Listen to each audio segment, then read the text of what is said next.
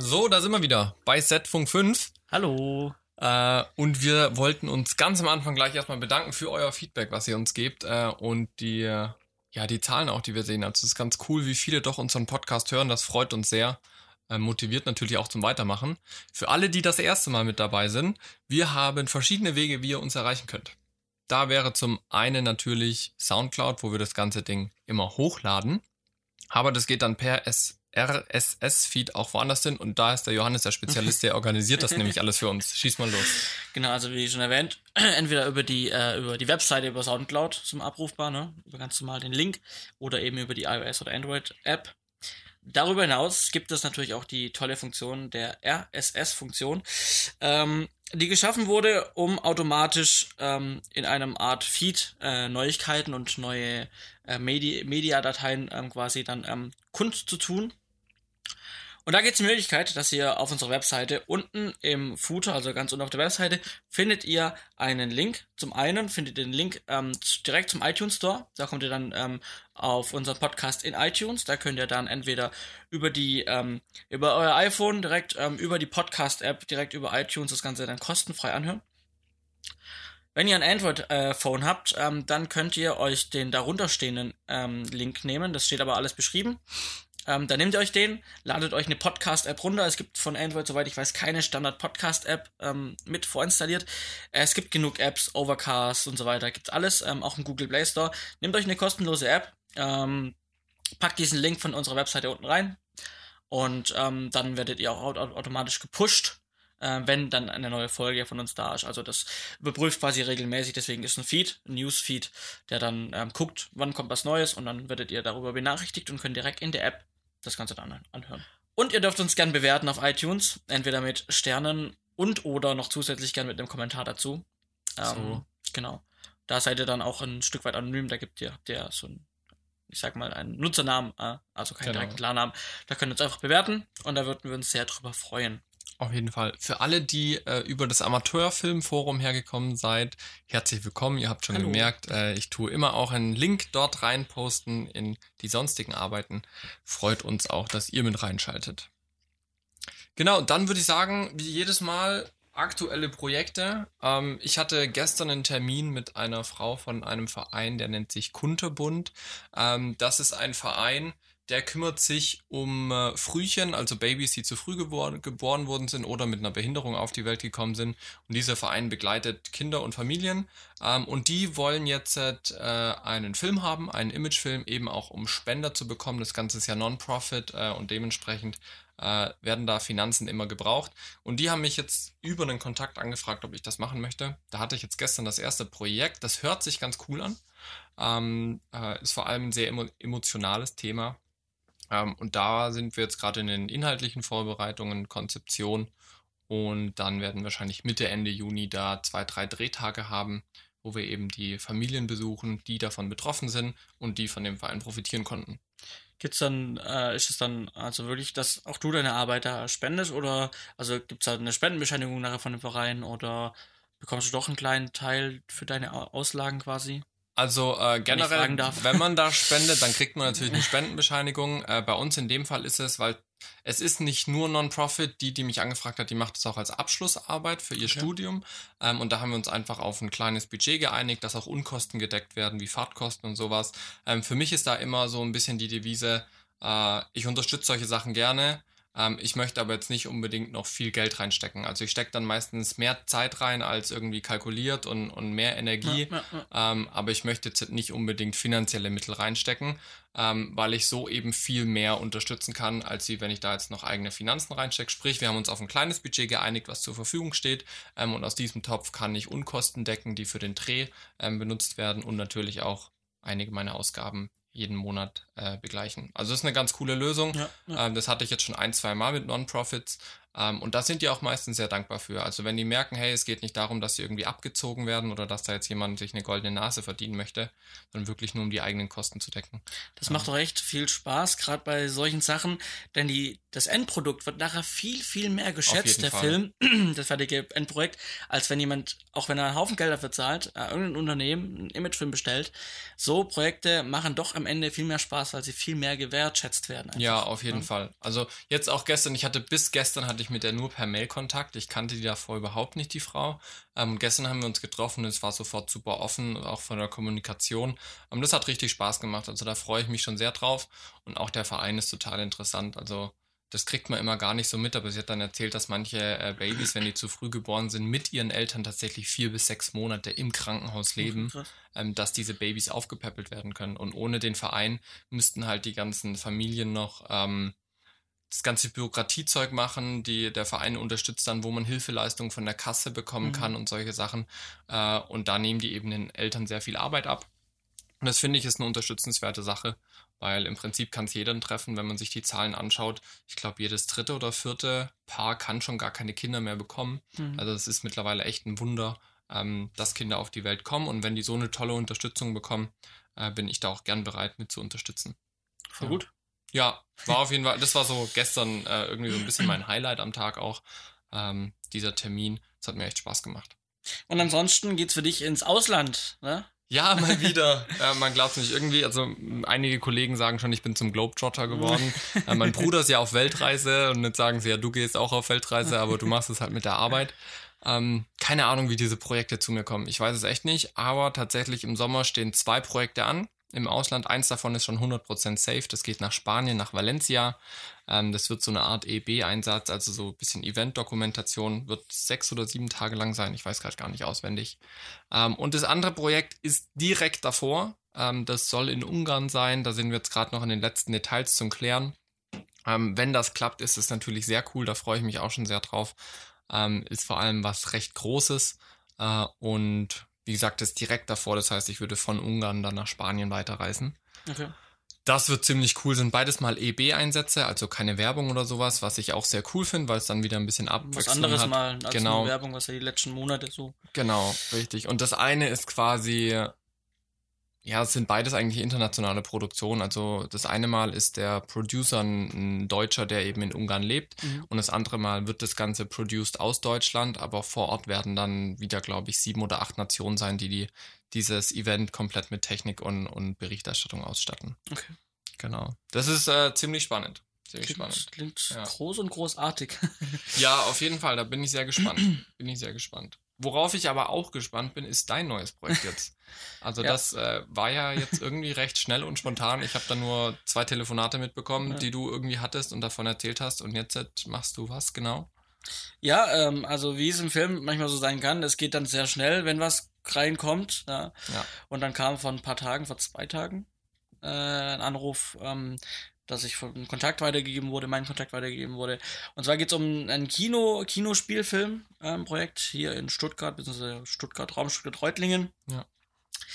Ähm, Leible und Frisch ähm, gab es mal als äh, zweistaffelige ähm, Serie im SWR-Fernsehen 2009, mhm. 2010.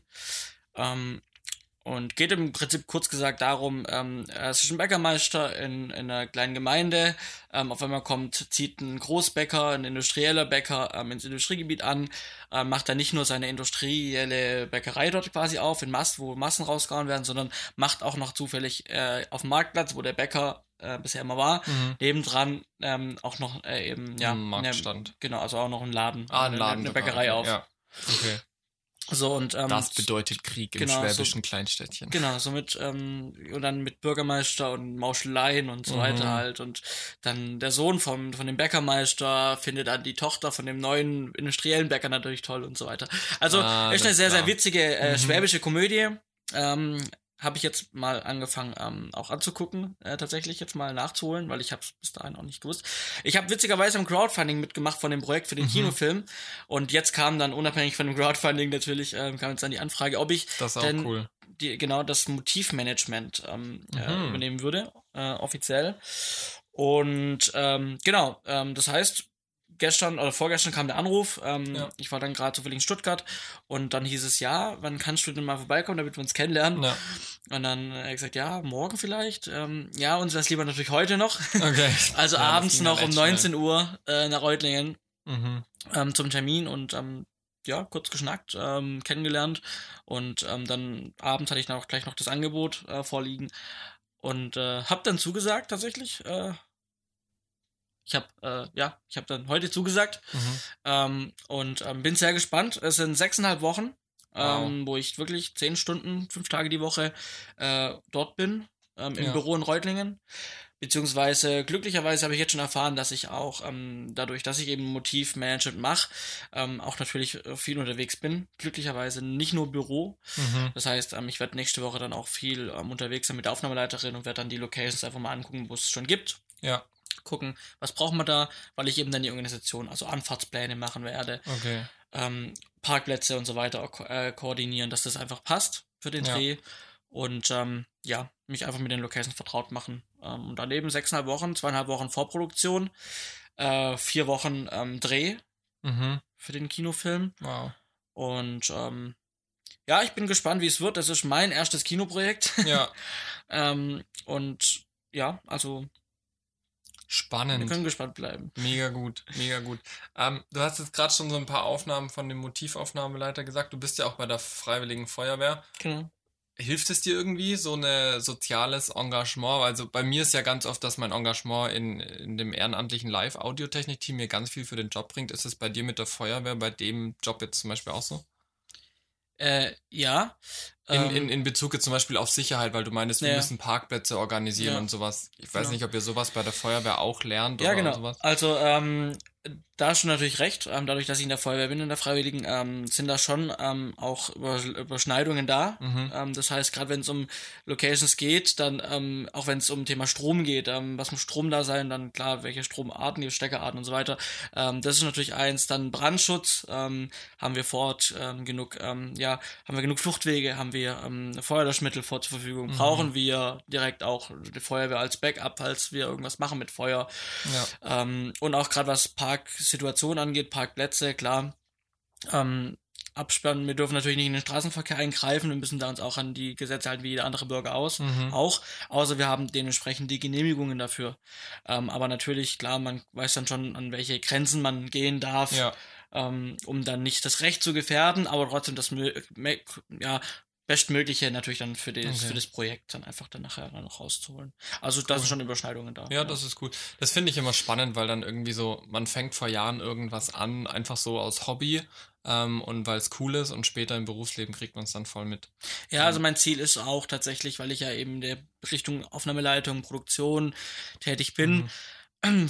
Weiterbildungen ähm, in Form von ähm, Brandschutzbeauftragter, ähm, was Mhm. es eben angeht. Also wirklich, dass man die richtigen Kurse belegt hat, wo man Mhm. dann auch die, die jeweilige Dienstvorschrift dann eben äh, Bist hat. du das nicht automatisch, wenn du bei der Nee. Feuerwehr bist? Das ist nicht Es ist genauso wie, dass ich eigentlich eine erweiterte Erste-Hilfe-Ausbildung habe, gilt aber gesetzlich trotzdem nicht als Ersthelfer. Also Das ist ja ähm, interessant. ich bräuchte noch mal eine zusätzliche Ersthelfer-Ausbildung. Mhm.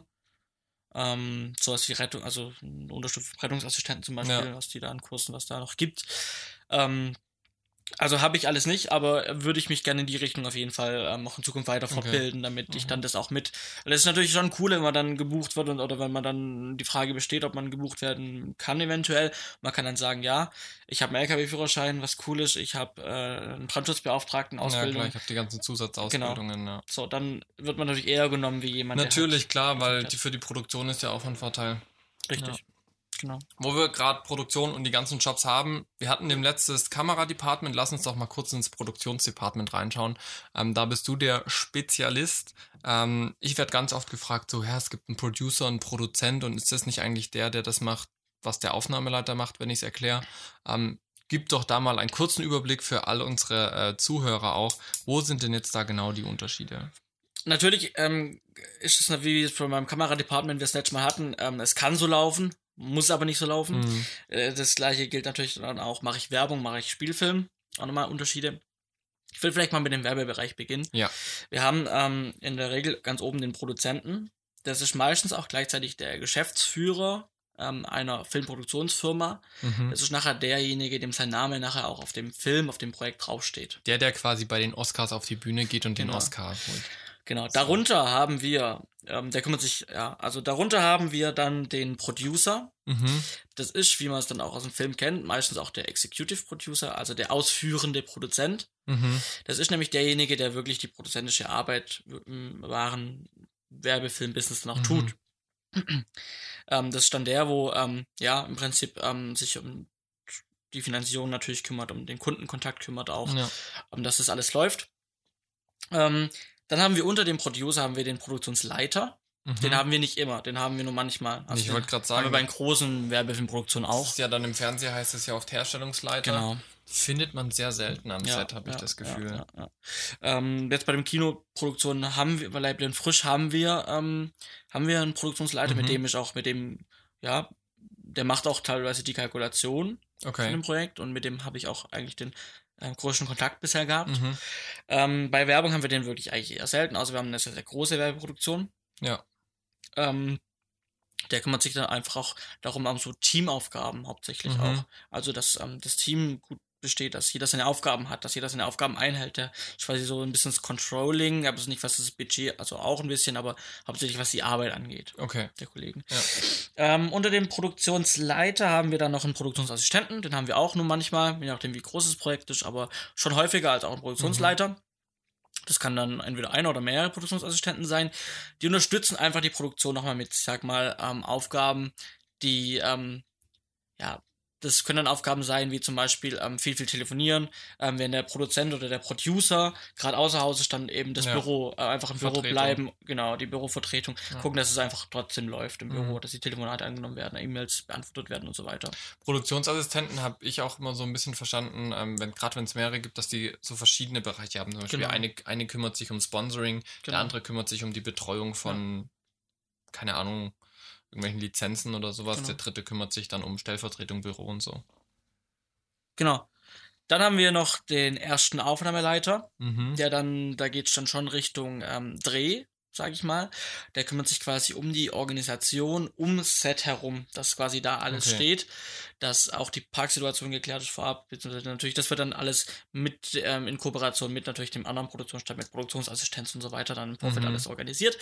Aber der erste Aufnahmeleiter kümmert sich dann ähm, am, also natürlich auch schon im Vorfeld um das Ganze, aber dann am Set hauptsächlich dann ähm, in der mobilen Funktion und kümmert sich Ja. dann einfach als Ansprechpartner, ist der Ansprechpartner von allen Mitarbeitern, also die am Set sind, die Fragen ums Set drumherum haben, um, das, Ja. um die Rahmenbedingungen, sag ich mal. Der kümmert sich doch dann auch um so Sachen wie äh, Schauspieler A muss hier abgeholt werden und C genau, und, und Fahrten, Disposition, zum Genau. Beispiel Dispo schreiben. Das übernimmt der erste Aufnahmeleiter in der Regel. Kann auch sein, dass es einen zweiten, einen dritten gibt, je nachdem wie groß das Projekt ist. Mhm. Dann verteilen sich ja eben die Aufgaben dann. Und klar, der erste macht natürlich die wichtigeren Ja. Aufgaben und, so und so. Und manchmal ist ja auch, wenn, wenn an einem Tag in, keine Ahnung, Stuttgart gedreht wird, am zweiten Tag in Köln, jetzt Extrembeispiel, dann gibt es am, am ersten Tag bereitet der in Köln schon alles vor und so, dass die da einfach auch parallel arbeiten können. Genau. Parallel dazu gibt es noch den Motivaufnahmeleiter. Der kümmert sich dann wirklich darum, der weiß über die Location Bescheid, der ist dann auch fort. Ähm, der ähm, weiß, der kommuniziert vielleicht auch mit dem Inhaber des Ganzen, dem Mhm. Gestattungsgeber. Ähm, der kümmert sich darum, dass ähm, eventuell auch die Parksituation, dass wenn es ähm, ja Sachen wie Feuerwehr, wenn es daran geht oder wenn es daran geht, wie ähm, dass wir vielleicht bei Stunts auch einen Notarzt da oder einen Krankenwagen da haben, sowas zum Beispiel. Also der ähm, kümmert sich einfach darum, dass die Location läuft, dass die Location nicht großartig beschädigt wird, dass das Mhm. wie ein rohes Ei behandelt wird. Er beruhigt dann auch teilweise den Gestattungsgeber, wenn er wenn der Gestattungsgeber, also der, wo die Location vermietet, dabei ist und sieht, oh Gott, was machen sie da? Dann Ja. ist derjenige, der Bei Laune dann halten. genau bei Laune hält und Ja. ähm, das Ganze denen dann ein cooles Verhältnis halt einfach die Situation entspannt einfach. Ja. Oder wenn es wirklich mit Parkplatz ein Problem gibt, dann organisiert er halt was Neues. Also Mhm. da ist halt auch viel, wie allem Mhm. Kreativität gefragt. Ja. Auch im Organisationsbereich. Und dann haben wir noch den Set-Aufnahmeleiter. Das sind jetzt alles Aufnahmeleiter. Was macht der Set-Aufnahmeleiter? Der Set-Aufnahmeleiter, der kümmert sich ähm, im Gegensatz zum ersten Aufnahmeleiter, ähm, der sich ja ums Set drumherum kümmert, kümmert sich der Set-Aufnahmeleiter um die Organisation am Set. Okay. Also, dass alle Darsteller äh, pünktlich da, also da, dann nicht nur also an, von der Maske ans Set kommen, dass ähm, wenn Fahrzeuge im Spiel sind, dass die Fahrzeuge auf Punkt, von Punkt A nach Punkt B Mhm. fahren, ähm, dass ähm, die Zeit, der Zeitplan eingehalten wird. Also das ist dann der, wo wirklich noch mal laut werden kann, wenn gedrödelt wird, ja, Mhm. Oder wenn der Regisseur nochmal einen Take will und nochmal einen Take und nochmal einen Take, dann ist halt der, der dann sich durchsetzen muss und sagen muss, hey, wir haben keine Zeit, wir müssen durchmachen.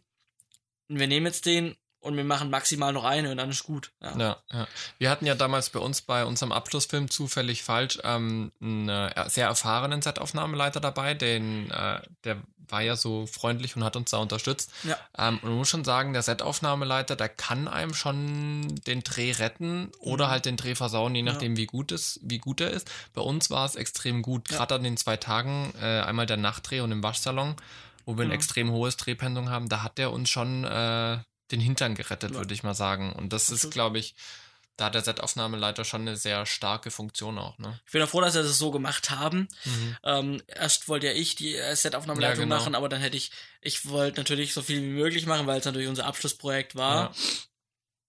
Aber ähm, zum Glück haben wir uns dazu entschieden, ähm, oder auch ich mich dazu entschieden, das abzugeben. Ja. Weil sonst wäre ich wirklich ein Aufnahmeleiter und Setaufnahme und das wäre nee, das fun ja. also funktioniert nicht. Und das ja. sehen wir jetzt in unserer heutigen Arbeit immer. Ja, auf jeden Fall. Das müssen getrennte Personen sein, das, das sind getrennte Jobs. Ja, das ist, ich kann nicht gleichzeitig Bäcker sein und gleichzeitig Kfz-Mechaniker ja. zur gleichen Zeit. Das geht. Ja. Es ist ja auch so ein bisschen, also ich habe es für mich immer so zusammengefasst, der erste Aufnahmeleiter der ist mehr, mehr in der Organisation drin, also um die Sachen vorzubereiten. Gerade auch so am Drehtag 1 bereitet der schon Drehtag 2 vor. Genau. Und währenddessen tun Motivaufnahmeleiter und Set-Aufnahmeleiter den ersten Tag durchführen. Ja. So äh, habe ich ja. mir das immer gemerkt. Das ist, glaube ich, eine ganz genau. gute Eselsbrücke. Ja. Ähm. Aber das ist mal so ein grober Überblick, sage ich mal, mhm. ein wirklich grober Überblick, wie es bei Kamera Ja, aber das ist, glaube ich, ganz über cool. den Produktionsdepartment. Und das sind ja. wirklich verschiedene Berufe, die nicht nur alle, es das heißt immer, Produktion ist nur so Büro- und Excel-Listen. Ist es auch, aber nicht nur unbedingt. Ja. Also ähm, es ist auch wirklich mit viel mit Leuten kommunizieren. Es ist sehr viel telefonieren. Mhm. Es ist sehr viel E-Mail-Kontakt. Ähm, es ist wirklich den Leuten gut zureden. Ähm, natürlich auch ein bisschen, wie man so sagt, das, der Honig, den Honig um das Maul schmieren. Ja. ähm, äh, äh, ab und zu auch mal ein bisschen Klinken putzen, schön zureden, aber ja. es ist wirklich viel, viel mehr als nur Excel-Listen und Zahlen hin und her schubsen. Es ist wirklich auch auf unterwegs zu sein ganz viel und mhm. neue Le Leute und neue Locations und das alles kennenzulernen ja. einfach. Ja, ist ziemlich spannend, also auf jeden ja. Fall. Cool. Nicht schlecht. Ähm, wir wollten uns noch ein Thema heute anschauen. Richtig. Und das äh, heißt Mieten versus Kaufen. Das ist ein Thema, das äh, kommen gerade ganz viele Studenten. Wir sind ja immer wieder an der Medienhochschule und betreuen da Studenten. Ähm, und die kommen ganz oft zu uns und fragen, hey, äh, wie macht ihr das? Was habt ihr euch gekauft? Was tut ihr mieten und sowas? Ähm, und da ist es, glaube ich, ganz, mal ganz sinnvoll, das Thema zu behandeln. Ähm, Prinzipiell gibt es ja diese zwei Möglichkeiten. Man kann sich entweder das Equipment komplett kaufen, sprich Kamera, Ton, Licht, alles zusammen, oder man mietet es. Ähm, wir sind jetzt oft auf Dreh, gut, sind in der Schweiz, da ist es nochmal im Zoll anders, wir mieten sehr viel. Kannst du da vielleicht irgendwie so die Vorteile, äh, jetzt aus produzentischer Sicht äh, oder sowas in der Art, was sind da jetzt die Vorteile? Ich sag mal so, es ist ja nicht nur bei uns so, dass wir das so machen, sondern es ist ja, wenn man so in die breite Masse guckt, eigentlich so auch bei anderen Produktionsfirmen, großen Produktionsfirmen, gang und gäbe, dass auf Verleiher zurückgegriffen wird. Mhm. Das hat einfach damit zusammen, wir sind viel, viel, viel, viel, viel flexibler. Wir haben jedes Mal irgendwie eine andere Produktion. Mal haben wir eine Produktion, wo wir vielleicht im Ausland sind. Da muss man andere Sachen beachten. Dann haben wir wieder Produktion im Inland. Dann haben wir aber eine Produktion, die vielleicht, ja, wieder, die vielleicht vom dokumentarischen oder vom, vom, vom industriellen, ähm, äh, imagemäßigen weggeht und vielleicht zu was Szenischem geht, wo man vielleicht dann von kameramäßig auch einfach was anderes brauchen, weil wir wirklich mhm. weil es gibt für jeden Einsatz eine andere Kamera, kann man sagen, oder? Also du als Kameramann, ja, auf kann ich das Fall. so einfach sagen, oder? Auf jeden Fall, also da gibt es ja so Sachen, äh, nicht nur jetzt die Qualität und die Auflösung spielt da eine Rolle und die Farbtiefe, sondern auch so Punkte wie Shutter, ja, also ja. Rolling Shutter, äh, Global Shutter und solche Sachen. Ähm, das sind ja alles Faktoren, die man mit beachten muss. Ich erinnere mich an das eine Projekt, wo wir mal mit im Gespräch waren, ähm, wo wir hätten viel Bewegung gehabt. Da mhm. war natürlich die Frage, okay, kriegen wir eine Kamera mit Global Shutter? Das war gar nicht ja. so einfach. Ja, weil es tatsächlich halt nur meistens die teuren gibt, die einen guten Global Shutter haben. Äh, und wenn wir die kaufen, dann müssten wir für die eine Produktion irgendwie mal so 60, 70.000 auf den Tisch legen und das geht natürlich nicht. Das ist der Punkt. Also wenn wir, äh, ich sage ja, der Flexibel, Flexibelheitsfaktor, ja, durch das Mieten einfach, wir bräuchten eigentlich für jede Produktion, für jede Art, bräuchten wir eine andere Kamera bei uns. Äh, ja. in der Produktionsfirma. Ja. Das geht ins Geld und das Geld ähm, haben wir nicht und das Geld wollen wir auch nicht ausgeben für zig Kameras. So, das macht einfach so keinen Sinn. Ja, man muss mal überlegen, wir sind jetzt aktuell, wenn wir Werbefilm machen, sind wir sehr oft mit der Kombi FS7 von Sony ja. und den Compact Primes von Zeiss unterwegs. Und wenn wir uns da anschauen, wir haben so ein Optik-Kit dabei, meistens mit vier bis sechs Optiken. Pro Optik kannst du mal so zweieinhalb bis 3.000 Euro rechnen. Dann sind wir Gesamt-Kit-Wert mit Akkus und Speicherkarten sind wir irgendwo bei 30 bis 35.000, was wir nur dabei haben an Optik und Kamerazubehör. Ja. Ähm, wenn wir das jetzt mal runterbrechen, wenn uns ein Drehtag irgendwas zwischen 1 und 2.000 Euro Miete kostet. Ähm, das heißt, wir müssten bei 30.000 müssten wir 15 Drehtage machen im Jahr. Ähm, ist einfach nicht so ja, einfach. Ne?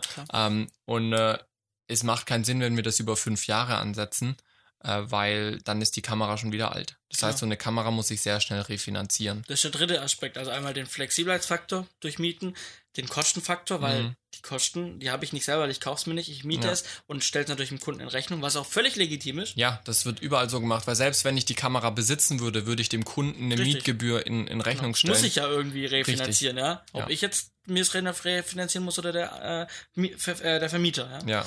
Und was du jetzt eben noch gesagt hast, ähm, also der Markt entwickelt sich, der Technikmarkt so schnell, dass wenn ich mir jetzt was anschaffe, dass ich nicht sicher sein kann, dass ich, klar, ich kann damit auch in fünf Jahren noch arbeiten. Ja. Aber der Markt will, verlangt vielleicht dann schon was anderes von mir, ja. was dich dann aber rumstehen halt hätte. Noch ein, ja. Ich meine, wir sind ja jetzt gerade wieder so an einem Schritt, wo sich gerade so ein bisschen aufspaltet zwischen, okay, wir machen 4K oder wir machen Full HD HDR. Ja, also gerade geht es ja eher wieder, okay, wir gehen lieber zu Full HD und machen dafür HDR, was uns mehr bringt, wie wenn wir jetzt alles auf 4K machen. Und das sind zwei unterschiedliche Aspekte, die in den meisten Kameras nicht Alles spricht von 4K, sind. aber im Endeffekt spielen nicht nur wir, sondern die breite Masse an Produktionen ja, Full HD aus. spulen trotzdem in, in, in, in, in äh, Full HD ja. aus. Ähm, gut, natürlich, wir haben natürlich in der Postproduktion dadurch einen guten Vorteil, viel 4K mhm. zu drehen. 4K will ich auch nicht schlecht drehen, 4K ist super, ja, 4K ja. wird auch die Zukunft, ja. ja. Aber aktuell haben wir halt einfach noch, ähm, dass wir sowieso in, in HD rausrechnen. Ja, von daher. Ja. Ist auf jeden Fall äh, immer sehr spannend. Was ich aber doch noch, also es gibt für mich auch ein paar Sachen, die fürs Kaufen sprechen. Ähm, da würde ich jetzt nicht unbedingt sagen, ähm, ich kaufe mir eine FS7 oder sowas, außer ich habe wirklich das hohe Drehpensum, was ich jetzt aktuell nicht habe, weil ich eben oft einfach nur als Kameramann gebucht werde äh, und alles zur Verfügung kriege von der Produktion.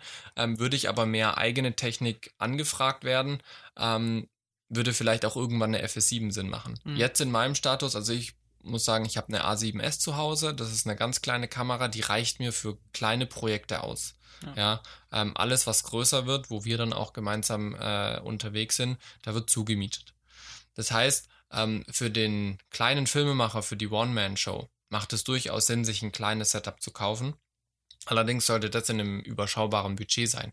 Ich meine, das überschaubare Budget selbst da liegt irgendwo zwischen 8.000 und 12.000 Euro in der Regel. Die 8.000 oder 10.000 Euro sind dann eben aber nicht nur für eine Kamera, sondern sind dann fürs gesamte Kit. Ja, also ich kann ja mal kurz erzählen, was ich bei mir zu Hause habe. Wie gesagt, ich habe eine A7S mit einem äh, Sachtler-Stativ. Äh, ich habe ein paar Festbrennweiten mir dazu geholt, dass ich jetzt glaube fünf oder sechs Optiken zur Verfügung habe. Ich habe einmal ein ganz billiges China Kunstlichtset, diese Red Hats, die gibt's mhm. auf Amazon überall für irgendwas zwischen 180 und 220 Euro. Ähm, und ich habe mir jetzt vor einem Jahr, glaube ich, ein kleines LED-Panel-Set geholt. Okay. Da habe ich mir aber auch nicht die High-End-Class geholt, sondern was kleineres. Das hat, glaube ich, insgesamt dann 500 Euro oder sowas gekostet. Ähm, aber wenn man das alles zusammenleppert mit den Optiken und sowas, sind wir da auch bei einem Gesamtwert von irgendwo zwischen 8.000 und 12.000 Euro so grob gesehen, wenn man das jetzt noch ein bisschen detaillierter macht. Ähm, und das finde ich ist manchmal schon recht sinnvoll. Natürlich jetzt nicht für dich als Producer, ähm, aber für den Kameramann, der auch mal irgendwie als One-Man-Show rausgeht, kann es durchaus Sinn machen. Da gebe ich dir recht. Ähm, also äh, für, für gerade was Kameramann angeht, ähm, äh, das war natürlich vorher auch überspitzt gesagt, äh, für bei Produktionsfilmen, dass man sie dann für zig Kameras bräuchte, ja. Natürlich kann man auch mit einer Kamera alles andere abdecken. Ähm, deswegen, also für, wenn man Kameramann ist, ähm, empfiehlt sich auch ein Stück weit einen Stamm an Technik zu haben, ja. auf den man zurückgreifen kann, selbstständig, ohne dass man dann irgendwie das noch zumieten muss und dass man da zeitlich ja. nicht mehr ganz flexibel ist, noch finanziell. Ähm, zum einen das, also gerade was so Kameramann angeht, ist es ganz, ganz gut, was zu haben. Und da, wie du sagst, also eine FS7 in der Zukunft irgendwann vielleicht oder was Vergleichbares, was, ne? Ähm, das ist absolut nicht verkehrt. das seh, sieht, sehen wir auch, wenn wir über andere Leute sehen, die kameramäßig unterwegs sind mhm. und auch schon ein paar Jährchen. Die haben natürlich auch so ein kleines eigenes Setup, wo sie dann mitkriegen ja. können. Man, man, muss da einfach beachten, am Ende ist die Filmindustrie eine Industrie wie jede andere. Wenn ja. du dauernd nur investierst und es refinanziert sich nicht, dann bist du irgendwann bankrott. Ja. ja. Und deswegen ist für jeden in dem Stand, wo er ist, muss er einfach überlegen, was ist das Richtige. Genau. Ja. Und, und für mich zum Beispiel, klar, für mich, für mich wäre es natürlich auch schön, wenn ich das Geld hätte auf der du, Seite. Du träumst ja immer noch von der Ursa Mini, ne? Ja, wobei mittlerweile hast du mich von der FS7 überzeugt. So. Also ich träume natürlich auch davon, wenn ich das Geld dann äh, auf der Seite eh liegen hätte, mir jetzt eine FS7 und Optiken und so weiter, das da zu haben, um dann wirklich auch mal die Tasche aufzumachen und loslegen zu können, mhm. ja, und sagen, wir machen jetzt hier was. Klar, ähm, aber ich sage, für mich macht es erstmal jetzt keinen so einen Sinn. Für mich macht es Sinn, das Zeug zu mieten. Trotzdem, wie du jetzt hast, dein Setup, was du jetzt hast, wäre für mich so ein kleines Setup. Ja. So eine, so eine ähm, Alpha 7S Mark II oder dann vielleicht eine Dreier irgendwann, wenn es die dann gibt. Ja so ein kleines Setup, um zu sagen, weil das habe ich heute ja auch schon, dass immer mal wieder jemand kommt, hey, kannst du nicht mal was drehen? So, und dann habe ich eigentlich nichts hier so wirklich. Ich habe natürlich ein super Sachen. Ich habe eine GoPro da, ich habe ähm, eine, eine Canon 600D äh, da, die jetzt nicht so schlecht ist als Kamera. Sie ist einfach auch schon ein paar Jährchen alt. Ja, äh, das Problem ist halt, sie, also, was halt der Vergleich zu einer heutigen Kamera ist, wo ich da halt wirklich ein bisschen dran rumnag, ist halt wirklich im, in Lowlight hier, ja. die, die Canon hat halt einfach Lowlight-mäßig, das ist halt eine Rauschpartie. So. Ja, klar. Ja. es ist ein rauschiges Bild ja. und, und, und das war's, ja. Und, aber wie gesagt, für mich war auch so ein kleines Setup sinnvoll. Ähm, aber ja, also ich würde sagen, wenn wir jetzt mal so ein Fazit ziehen möchten, vielleicht, wenn man das Geld auf der Seite hat und man, und man arbeitet vielleicht sowieso mehr im Kamerabereich, dann habe ich auch kein Problem damit, wenn man sich so einen kleinen Technikstamm ja. Äh, aneignet, kauft. Ähm, aber sobald es natürlich an große Kameras geht, würde es für mich auch als Kameramann keinen, also für mich keinen Sinn machen, mir jetzt eine teure Red zu kaufen oder eine teure. Ari. Das würde ich mir dann trotzdem über die Produktionsfirma dann zumieten. Und für mich, ähm, für so Kleinigkeiten, wenn man Filmemacher ist, dann so eine Sony Alpha 7S zum Beispiel, was, was super. Ja, das ja. super. Ja. Das sehe ich, wie siehst du das? Also ich, ich stimme dir da voll und ganz zu. Also in, in dem Stand, wo wir jetzt aktuell stehen, würde es keinen Sinn machen, sich eine teure Kamera zu kaufen, weil einfach die Frequenz, wo wir mit eigenem Equipment auftreten können, noch nicht so hoch ist. Wie gesagt, du wirst oft, du bist jetzt sechseinhalb Wochen als Producer bzw. als Motivaufnahmeleiter gebucht. In diesen sechseinhalb Wochen wirst du keine einzigste Kamera in der Hand haben. Es wäre einfach sinnlos, wenn du für so einen Auftrag dir eine Kamera holst, weil du sie nicht brauchst. Genau. Genauso, wenn ich eine Buchung krieg, wie jetzt im Sommer oder auch in Costa Rica, wo ich war, da wurde die Technik komplett von der Produktion gestellt. Ja, dementsprechend brauche ich keine eigene große Kamera. Ähm, ich kenne aber auch Kollegen, ähm, Felix Meinert ist da zum Beispiel äh, ein ganz gutes Beispiel. Der hat eine Red Epic, der hat auch einiges Echt? an Zubehör. Krass.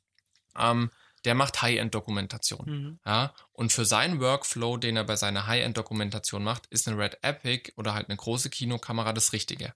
Er hat sie sich damals, glaube ich, im Zusammenhang mit einer großen Terra X-Produktion mhm. geholt. Dementsprechend war da auch wieder die Refinanzierung gut gegeben. Ja? Muss man natürlich alles bedenken.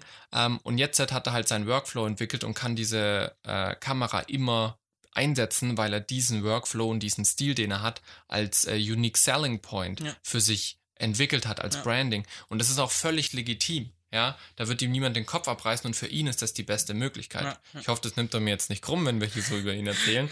ähm, aber der ist total cool drauf. Ähm, schaut mal vorbei bei lebensfilmer.com oder .de. Wir verlinken es auf jeden Fall. In den Show Notes findet ähm, ihr alles. Das würde für mich aber jetzt überhaupt keinen Sinn machen. Ja, ähm, weil ich eben nicht die hohe Frequenz habe und ich bin gerade noch jetzt im zweiten Jahr, wo ich vollberuflich Kameramann bin, ich bin noch sehr breit gestreut, was ich an, an Formaten mache. Ja, deswegen mich da jetzt festzulegen würde keinen Sinn machen. Aber was ich jedem empfehlen kann, ist wenigstens eine kleine Kamera da zu Hause zu haben. Muss nichts Großes sein, ähm, aber dass man einfach mal wirklich sagen kann, okay, jetzt will der Vater von einem ehemaligen Kindergartenkamerad, der ist irgendwie Mittelständler, der will mal so ein kurzes Interview machen. Okay, ich habe eine Kamera zu Hause und da macht man das. Ja. ja. Und genauso beim Licht ist auch so eine Frage. Für mich war halt irgendwann, ich hatte einige kleine Projekte und habe gesagt, okay, es wäre schon sinnvoll, wenn ich einfach ein Licht habe. Ähm, ich hole mir da nichts Teures. Das refinanziert sich auch relativ zügig dann. Also wir hatten es jetzt auch zum Beispiel mit in der Schweiz dabei, ja. wo wir einfach dann gesagt haben, wir nehmen mein Lichtkit mit statt noch eins vom Verleiher. Ja. Ähm, und dann funktioniert es wunderbar. Ja, aber ich finde, es ist nicht gut, wenn man Technik zu Hause hortet äh, und Schränke voll mit Technik hat und eigentlich liegen 90 Prozent rum. Mhm. Ja. Ähm, also es gibt auch, ich habe jetzt dem letzten von jemandem gehört, der hat sich eine FS7 geholt, einfach zum Üben. Hm. Da denke ich mir halt auch so, ja gut, wenn er das Geld hat, okay, soll er machen. Ähm, aber ja, da würde ich lieber irgendeinen Deal machen mit einem Verleiher ähm, und sagen, hey, ich komme mal einen Tag vorbei und leih mir das Ding aus. Das sehe ich absolut genauso. Okay, wollen wir Ja. noch ein bisschen über äh, das liebe Fernsehen sprechen? Ja, das liebe Fernsehen ist zurzeit recht viel los, muss ich sagen. Also die haben gerade eine ziemliche Show-Offensive am Laufen. Also die SDS ist jetzt gerade vorbei, jetzt läuft Let's Dance. Ähm, Luke Mockridge hat ja seine eh seine wöchentliche Show, hat jetzt aber auch noch äh, dem Let's Premiere in der Primetime gehabt. Thomas Gottschalk ist wieder mit einer Show am Start, was ich sehr kurzfristig erst mitbekommen hat und leider nicht so positiv mitbekommen habe. Ähm, da läuft ziemlich viel zurzeit, muss man sagen. Und Bibi hat einen eigenen Song. Ja, wobei ich das jetzt nicht als TV-Highlight deklarieren Ich würde. wollte es nur mal mit reinbringen noch. Äh, ja. Ja, aber es ist tatsächlich selbst mittlerweile, die Branchenmedien berichten darüber. Ne? Ja. Also es ist äh, nicht nur so ein kleines YouTube-Ding, sondern dadurch, dass es so eine große Reaktion hat, berichten da jetzt sehr viele drüber. Ähm, hauptsächlich aber aus dem Aspekt, dass es ein extrem gutes Marketing ist für die Bibi. Total. Also das ist halt ich würde sagen. Bibi hat alles richtig gemacht mit dem, mit dem, Ja. mit, dem- mit, dem, mit dem Musikstück, ja. Also ähm, die Klickszahlen, was sie an Geld äh, äh, allein mit der Ja. mit den mit den Klickszahlen des Musikvideos äh, ver- verdient hat, Ja. was sie dann auch verdient ähm, mit mit den Verkäufen der Musik. Ich bin gespannt, wo sie in den Charts einsteigt. Ich glaube, auf iTunes ist sie irgendwo in den Top 20 oder sowas eingestiegen Ja. bei den Download-Charts. Ja. Also das war schon recht krass. Ja, aber ich glaube, sie ist aber ziemlich ziemlich schnell auch wieder nach hinten gerutscht. Ja, klar. Ähm, aber sie ist schon ziemlich tief eingestiegen. Ähm, ich bin wirklich gespannt, wo, wo auch chartmäßig rauskommt. Da sehen wir ja ein bisschen die Verkäufe, was dabei Ja. rumkam. Aber ich liebe tatsächlich in dem Bezug des Internets wieder mal. Es sind so viele äh, lustige Parodien äh, entstanden, so viele Memes. Ähm, Natürlich alles Marketing für sie, deswegen sage ich alles richtig gemacht. Sie wusste natürlich auch, dass es nicht gut ankommen wird, ihr Song. Ich vermute, Das so das war berechnet. Das ja. ist so krass, dass es so krass wird. Damit hat sie Hat sie nicht gerechnet. Ja. Das, glaube ich auch. Ähm, aber ja, das war, das war, das war berechnet, sag ich Ich, mal ich so. vermute auch, dass es jetzt so ein krasser viraler Hit ist, das konnte niemand ahnen. Ähm, ja, aber was ich cool finde, es gibt tatsächlich ein Cover davon, von dem Moritz Gard. Die, die habe ich, ähm, Gas heißt der oder so, Ja. ich weiß nicht, Gard. Ähm, die habe ich gehört und die fand ich gar nicht so schlecht, außer der Text halt. Ja. Also so musikalisch fand ich echt so, oh krass, da kann man ja echt was rausholen. Aber halt musikalisch ist echt, äh, textmäßig ist halt so, ja. So ging's mir mit äh, Marty Fischer äh, vom Clavinova. ja. Ähm, Der hat auch einen gemacht? der hat eine Schlagerversion davon gemacht. Uh, das muss ich mir noch also anhören. wirklich schön langsam ähm, den, Ja. den Track mit, mit, mit, mit, mit, mit Keyboard und so. Ja. Ähm, und dann wirklich, also wirklich mit. Also du musst dir angucken, das ist ein Gesamtpaket, ist ein Wunder, ist ein richtig geiles Musikvideo. Cool. Es ist wirklich richtig Schlager. Also, Ja. ähm, so mit er fasst ins Wasser, holt so eine Handvoll Blumen raus und äh, Schön, schön. Aber da merkst du halt auch, der, der Klavinova, der, ist, der hat halt musikalisch drauf. Mhm, also wenn man sich ein absolut. bisschen damit beschäftigt, was der außerhalb von YouTube macht ja. und wo der aktiv ist, Ja. der steht ja teilweise mit Orchestern auf der Ja, Bühne ja, und tut ja. mit denen zusammenarbeiten.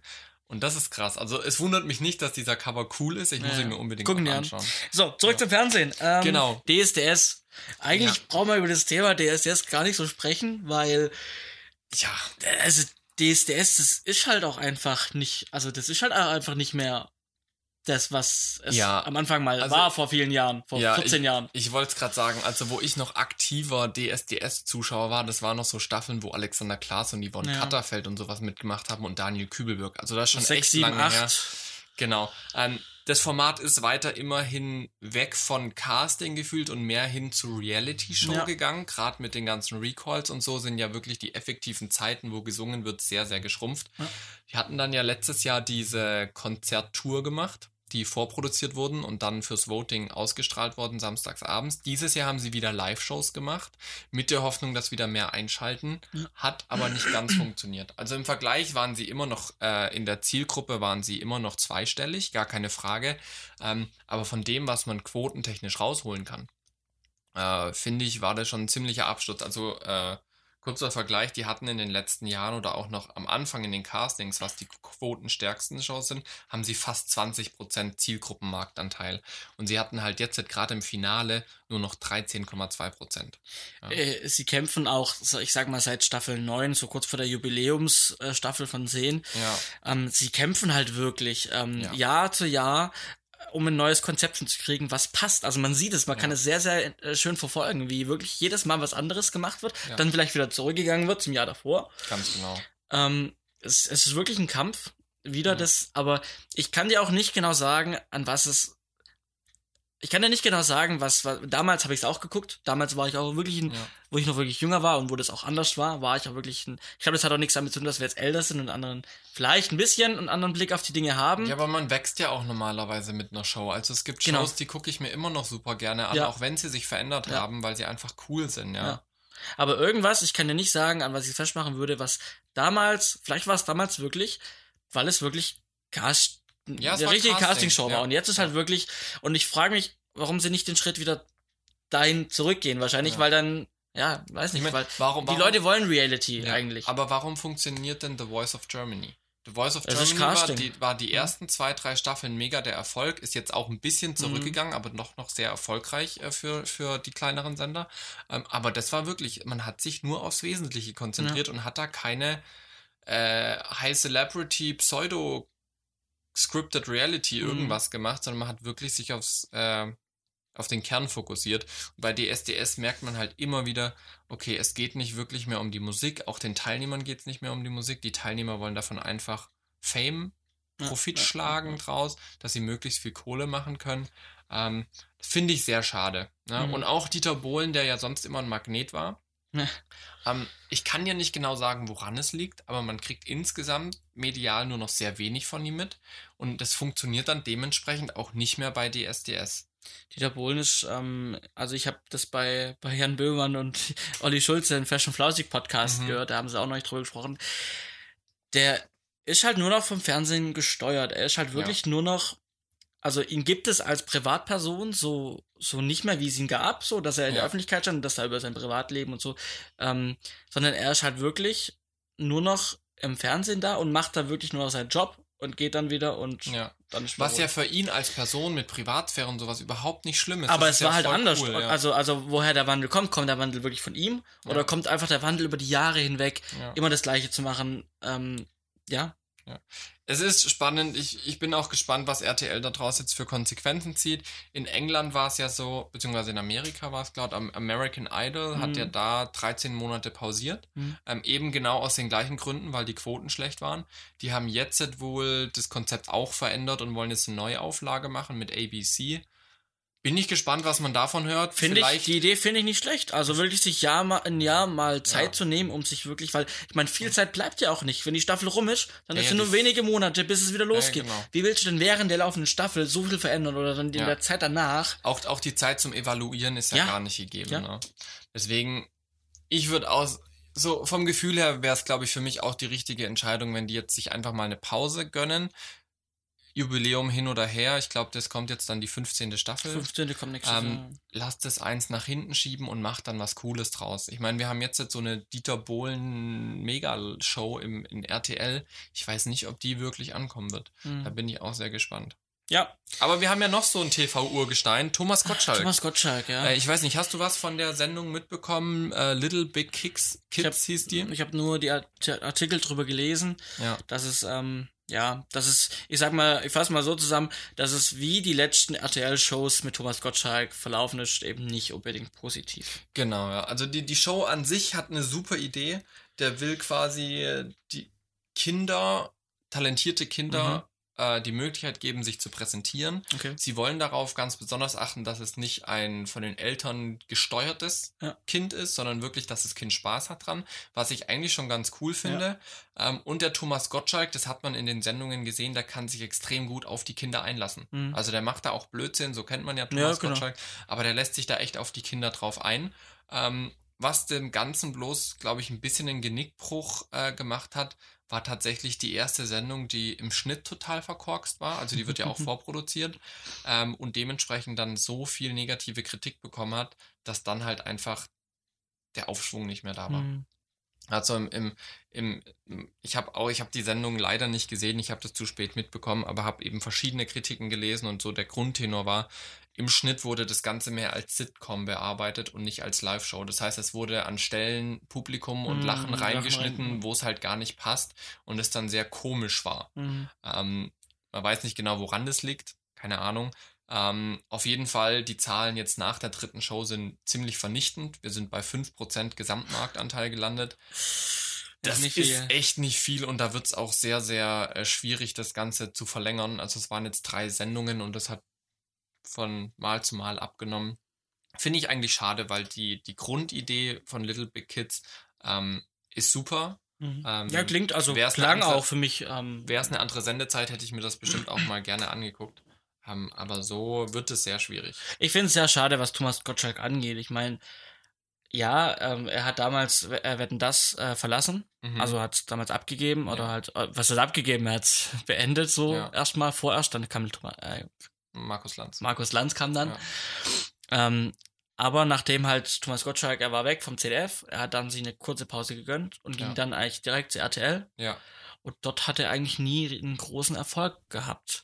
Ja, weil auch die Formate, also ich hatte das Gefühl, es wurde bei den Shows danach, die er direkt nach seiner Pause gemacht hat, wurde so ein bisschen seine Person genutzt als Magnet. Mhm. Das war nicht wirklich Thomas Gottschalk, den man da gesehen hat. Man hatte halt den Namen an Thomas Gottschalk ja. draufstehen. Ähm, aber das war halt nicht so ganz er. Ja. Ich meine, seine schrillen Outfits und sowas waren klar da. Ja. Aber wenn man sich allein diese ähm, das Supertalent-Sendungen anschaut, wie wenig Screentime Thomas Gottschalk hatte im Vergleich zu dem anderen, wo er dann auch später in Interviews gesagt hat, es wurde so viel rausgekattet von ihm, mhm. finde ich eigentlich sehr schade und da tut mir der Gottschalk auch eigentlich sehr leid. Ich hoffe ja, dass er es irgendwann noch schafft. Ähm, ich würde ihm wünschen, dass er irgendwann mal wieder ins Öffentlich-Rechtliche zurückkommt, weil ich glaube, dort ja. hat er wieder andere Chancen. Ich glaube, ich weiß nicht, ob es auch am Publikum liegt, vielleicht. Ja. Ich glaube, das Öffentlich-Rechtliche, wo man ihn gewohnt war, ist schon, ist schon noch auch ein anderes Auf Publikum als ne, bei dem Privaten. Und ja, ja also ich, ich würde mir wünschen für ihn oder auch für mich, ja. weil man ihn natürlich auch gerne im Fernsehen hat, weil er ist ein klasse Showmaster. Er hat wirklich viel, Fall. viel Gutes gemacht. Und ähm, also ich würde mir mal wieder gern eine öffentlich-rechtliche Show wünschen. Man weiß natürlich auch nicht, was im Hintergrund gelaufen ist, ob er verärgert ist Klar. mit dem CDF oder ob es da was gab. Ja. Ne? Das würde ich jetzt nicht heraufbeschwören, das würde nee. für mich nicht ganz dazu passen, aber wer weiß, klar. Die Möglichkeit gibt es immer, er war ja dann auch eine, eine Zeit äh, in, in, bei der ARD mit Mensch Gottschalk oder wie das Genau, hieß. ja, genau. Hat ja aber alles nicht so ganz funktioniert. Ja. Ähm, klar, der Mann war an eine Sendung gebunden, jahrelang mit äh, Wetten das. Ist ganz schwierig, da einen Umschwung zu schaffen ich wünsche ihm einfach, dass er irgendwie mal noch so einen versöhnlichen Abschluss findet, dass es vielleicht noch ein Format gibt, wo er vielleicht noch ein Jahr oder sowas wirklich erfolgreich machen kann mit drei, vier Shows ja. ähm, und dass er dann irgendwie halt dann endlich in Rente geht. Ja, nicht endlich so von nee, wegen, nein, nein, nein, nein, nein, ja, ja. dann einfach wirklich zufrieden ja, nochmal genau, äh, und erfüllt sich zur Ruhe setzen ja. kann. Er hat ja noch eine regelmäßige Radioshow, ich weiß gerade gar nicht bei welchem Sender, und die funktioniert ja wohl. Also, ich weiß nicht so ganz. Ja. ja. Aber ich meine, ich glaube, er lebt in, er lebt dann in, viele Zeit in Malibu, glaube ich. Malibu, LA, irgendwo da ist er. Jetzt ja. habe ich wieder ein Foto gesehen, wo es hieß, ja, Thomas Gottschalk beim Shoppen oder sowas. Keine Ahnung. Ja.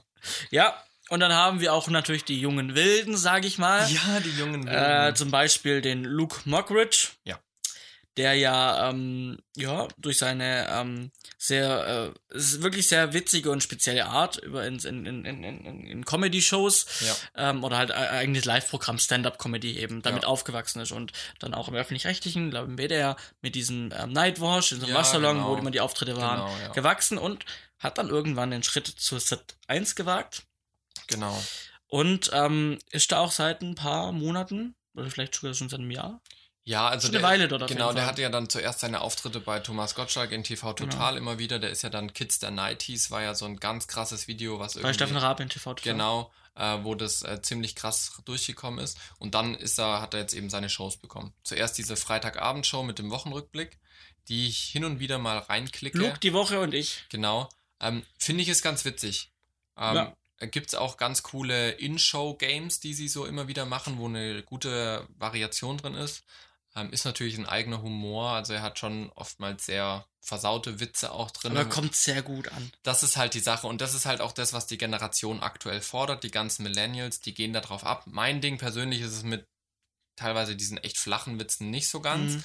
ähm, weil es einfach nicht so mein Ding ist. Ähm, aber er kommt extrem gut an und deswegen finde ich es nur ein konsequenter Schritt, dass er jetzt, jetzt seine Primetime-Premiere hatte mit Sat 1. Ja. Die Show heißt Luke, die Schule und ich. Also quasi wie Sehr Luke, die. Woche und ich, Luke, die Schule und ich. Ich Ja. bin gespannt, ob's, wie es dann danach weitergeht, ob dann nochmal sowas in der Wortspielkombination kommt.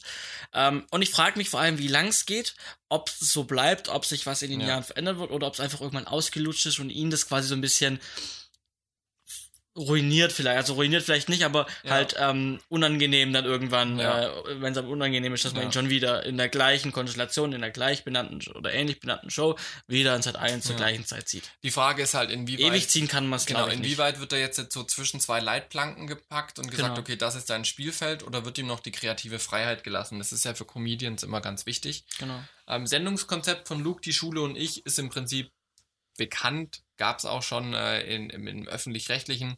Äh, gibt ein Schülerteam, gibt ein Promi-Team oder dann eben halt äh, ein Erwachsenenteam, was eigentlich immer Promis sind. Und die spielen gegeneinander. Mhm. Was hier das Ding ist, hier ist nicht, okay, Hauptsache die Kinder gewinnen, sondern hier ist wirklich so ein, ein fairer Wettkampf. Also da können auch mal die Promis gewinnen. Es gibt drei Teams, Grundschule, Mittelschule, äh, Oberstufe. Und die spielen eben in verschiedenen Kategorien gegen die Promis. Ähm, das letzte Mal war Hella von Sinnen, glaube mit dabei. Die hat sehr viel Showanteil auf sich gezogen, weil sie einfach eine sehr starke Persönlichkeit ist. Insgesamt äh, in der Zielgruppe ein Marktanteil von 12,6 Prozent. Also direkt beim ersten über äh, 10, äh, über, über die Zweistelligkeit hinaus. Das ist ziemlich cool. Ja. Ähm, man muss sagen, äh, er ist nicht in den großen Sendern wie RTL und sowas, deswegen werden die Quoten da wahrscheinlich niemals jetzt an die 18, 19 Prozent rankommen. Aber mit knapp 13 Prozent auf Sat 1 ist er echt Was gut für den gestartet. Start wirklich gut ist. Ja. Ja, also echt gut gestartet. Insgesamt Gesamt äh, Zuschauer äh, 6,7 Prozent, was sich jetzt wenig anhört, aber da die Zielgruppe so stark ist, eben ein sehr guter Einstand gewesen. ja, können wir mal gespannt bleiben, was aus Auf Luke jeden wird Fall. dort, ähm, wie vor allem die Sendung verläuft, ne, Ja. weiterhin. Und ähm, ja, wie lange er bei dem Sender bleibt, bei dem Formaten und was sich da vielleicht in Zukunft ändert. Überleitung zu unseren Picks. Genau.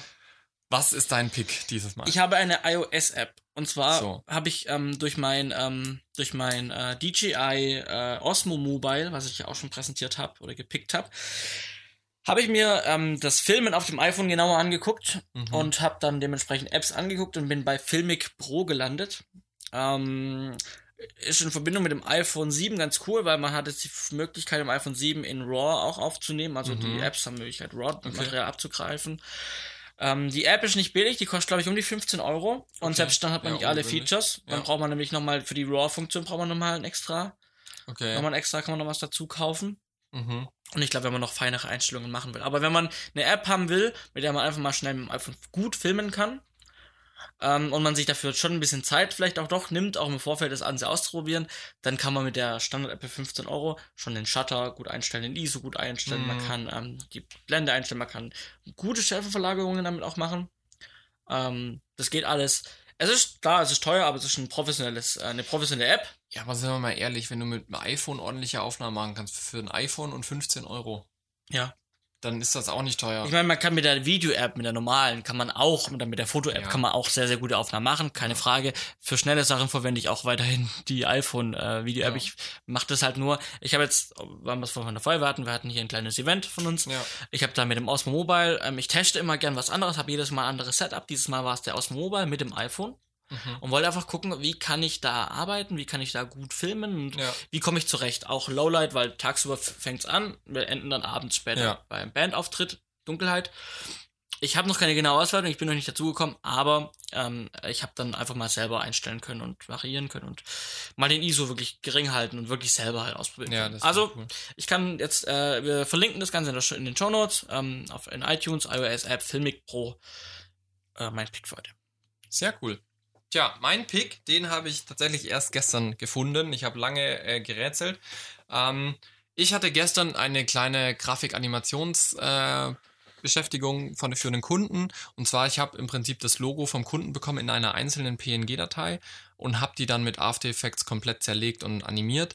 Äh, und was ich da fast bei jeder Ebene verwendet habe, sind, ist die sogenannte Luma-Maske. Okay, Ja, habe ich noch nicht damit Ähm. Luma-Maske ist im Prinzip nichts anderes wie ich habe einen Schwarzwert und einen Weißwert und alles, was weiß ist, wird gezeigt. Ah alles, gut, wie, was bei, schwarz wie, bei, wie beim. Keying zum Beispiel. dafür Ganz genau, ganz genau. Wie ein Luma-Key, so die Luma-Maske.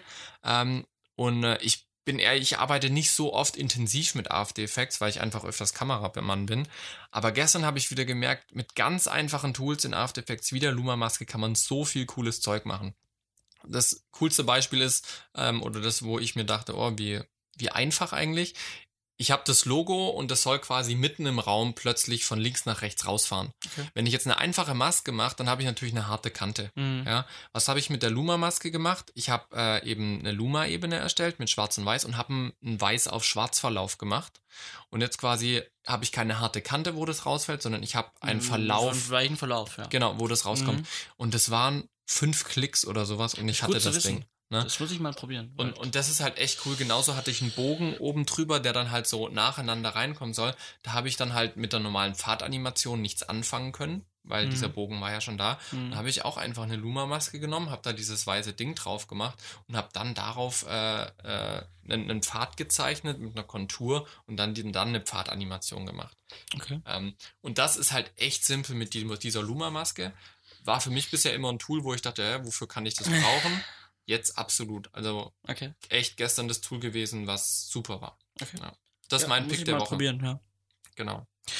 Okay. Dann, äh, dann äh, haben wir tatsächlich wieder unsere Zeit automatisch. Ja. Also es ist wirklich so, wir haben so eine Zeit von 55 Minuten ungefähr, die wir automatisch treffen tatsächlich. Also wir, wir tun das nicht darauf timen. Wir haben eher gesagt eher vorher, weniger, eher, eher, weniger. Aber wir schaffen es immer wieder. Ähm, wo wir, wo wir im Schnitt rauskommen, wissen wir noch nicht genau, aber es wird wieder um die 55 Minuten. Vermutlich, ja. ja. ja. Wir machen noch ein bisschen Wap Wap und äh, wünschen euch noch eine schöne äh, äh, Woche und ähm, ja. Genau. Äh, gebt uns gerne Feedback, Sehr folgt gern. uns oder empfehlt uns weiter. Ähm, das hilft uns und euch natürlich auch. Vielen Dank und bis dann. Tschüssi.